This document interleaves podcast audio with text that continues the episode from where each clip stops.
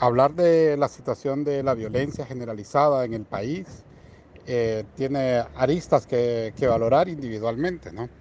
Eh, como por ejemplo la violencia hacia la comunidad LGTBI.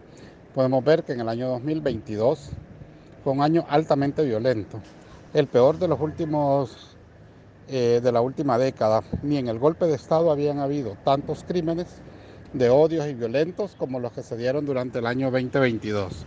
Y bueno, como les decía, esto tiene varias aristas.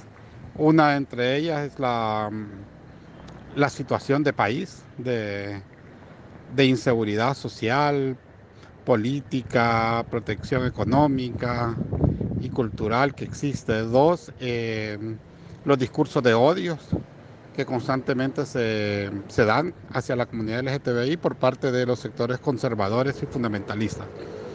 Eh, y tres, eh, que ha promovido más ese rechazo es el discurso lírico, eh, demagogo, puesto que no se ha traducido ese discurso en nada de, de acciones materiales concretas.